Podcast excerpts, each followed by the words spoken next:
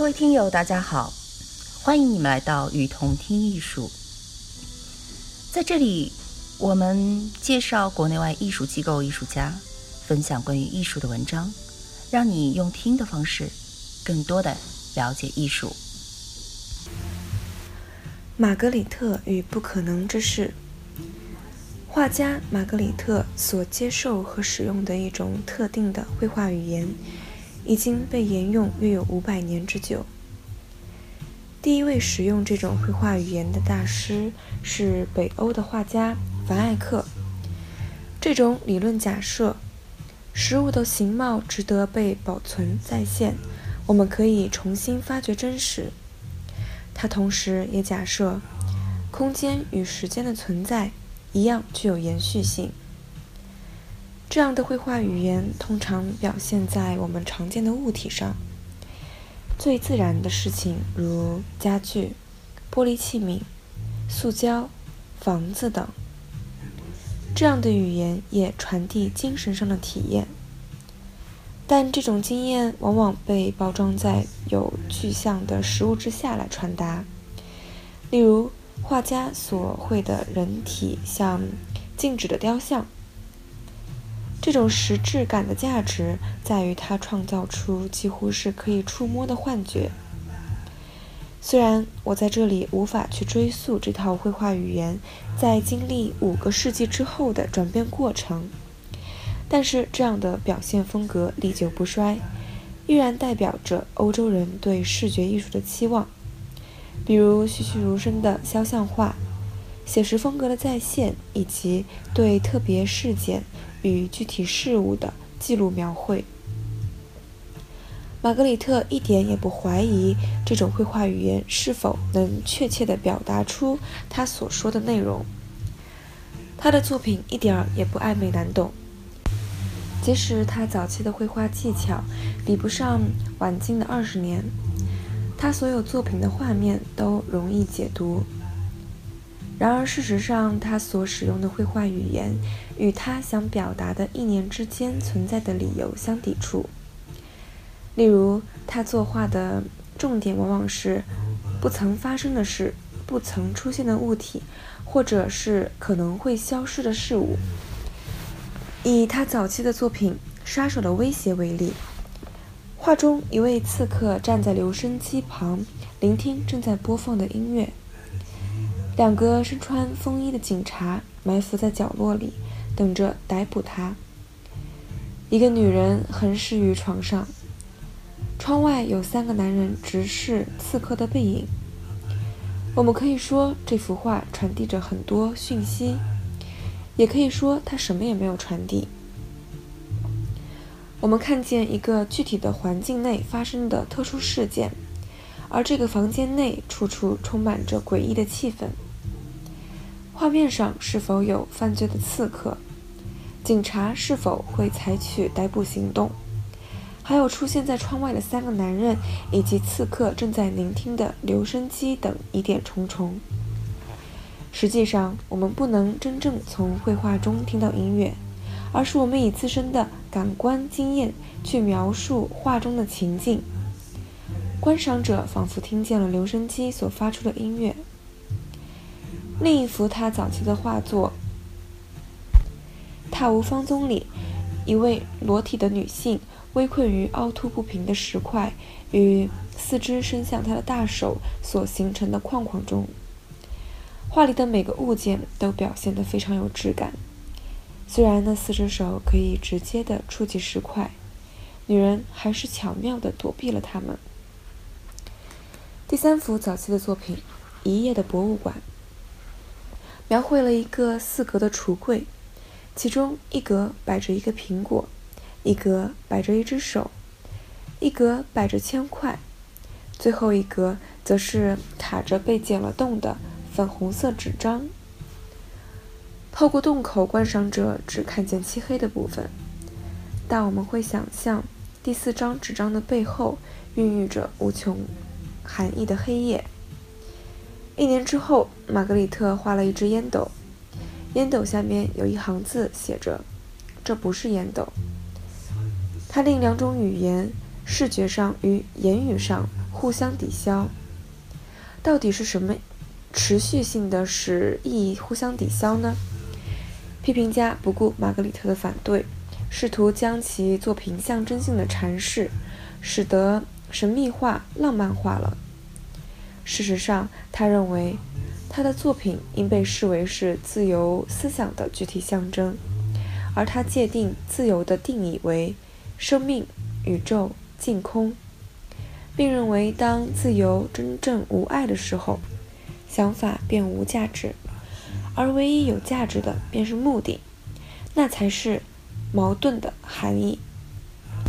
玛格里特认为，要想象矛盾是困难的，在平常易多变的日常生活中，我们的想象并没有伸展他们所应有的空间。它不断的被发生在我们身上的事胁迫或干涉，而且往往与千万约束它的事情发生巧合，这几乎是很久不变的定律。不过，避开矛盾的经验也偶尔会自然发生，或是经常短暂的发生在我们身上。首先，让我们由玛格里特创作的目的开始来思考。去考虑它有没有清晰地打破意外和巧合的自然法则。然而，它与超现实主义运动的关系，以及超现实主义所朦胧的主张的无意识和自发性的关联性，往往会使人模糊了焦点。具体来说，部分玛格丽特的画作并没有超越表达矛盾的感觉。就好像我们在梦境里，或者是潜意识的状态，这种感觉使我们独立，但没有脱离其巧合状态。我以他的几幅作品为例，在告解厅里有一个巨大的苹果冲塞了整个房间，还有一九五零年代早期他的创作内容，大部分都是有关被转换成石头的人物与景色。然而，他比较成功的画作都掌握和度量了矛盾与不可能的事，并把这些以不存在的方式放在原本特地为描述特别状况而设的语言中。假使玛格里特的画明确地证实了个人的生活经验，那表示这张画是失败的。一幅画即使是暂时打破了人们的经验法则，那也算是成功的。它艺术及远见的矛盾在于，它必须使用人们熟悉的视觉语言去打破我们熟悉的经验。不像大部分的现代艺术家，玛格里特特别轻视那些外来的异国风情。他因为太讨厌那种平凡无奇的熟悉感而无法置之不理。那么他的目的达到了吗？对于观众而言，玛格丽特的艺术有什么价值呢？马克思·拉斐尔认为，所有艺术的目的都在于打破物质主导的世界，而建立起世界性的价值观。马尔库塞则指出，艺术是伟大的否认现实。我自己的看法是，艺术周旋于渴望和现实之间。然而，过去伟大的艺术作品虽然对抗现实，仍能相信语言，并与现实保持关系。介于什么是与什么可能是之间的抵触，仍是可以调停的。因此，那些最伟大的艺术作品达到了和谐之美。事实上，与那些与现实背乖的，仍以一个更高超的和谐为重。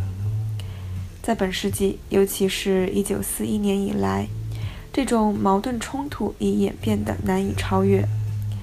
强调作品的和谐已无法想象。我们对自由的想法越扩大，我们对自由的经验就越薄弱。那正是矛盾的观念日渐增长的缘故。也只有从连续的、令人窒息的系统交叉点中。我们才能惊鸿一瞥这不可改变的定性。这种定性启发我们，因为我们知道在系统里所有可能的不足。玛格丽特写道：“我并非决定论者，只是我不相信所谓的机遇。”他充斥解释世界的另一种说法。问题显然在于不认同任何阐释世界的方式，也在于不接受机遇、巧合或决定论。我并不对我所相信的事物负责，决定我不负责任的也不是我自己。如此类推，我没必要去相信，连出发点都不存在。以上是玛格丽特的说辞，其中清晰的论点是值得被重视的。但是他所陈述的是百万人的生存经验之一部分，也许这是工业化社会的主要结果。谁没有过被强迫去接受且不得不妥协的无力感呢？身为一个艺术家，他的创作延续着他之前的主张，作品里具有某些简化的特质，对象不是荒谬，而是自由。玛格里特最好、最富表现力的画作，正是关于这种变形的状态的。玛格丽特创作的灵感来自于深层的社会与文化危机中。他的作品可以算在肯定革命前对单调一致的艺术传统的反动。不过，就那些层面来说，他的作品可能会被认为是悲观的。尽管如此，他拒绝从现代生活中撤退，靠近美学或个人崇拜。他是一个活在当下的艺术家。这就是何以许多人视玛格里特为他们的一部分，是那些在现代中没有定位、无法妥协过余深的人，同时也无法反驳矛盾与不可能的争议。后者是其他部分遭受到暴力的结果。一九六九年，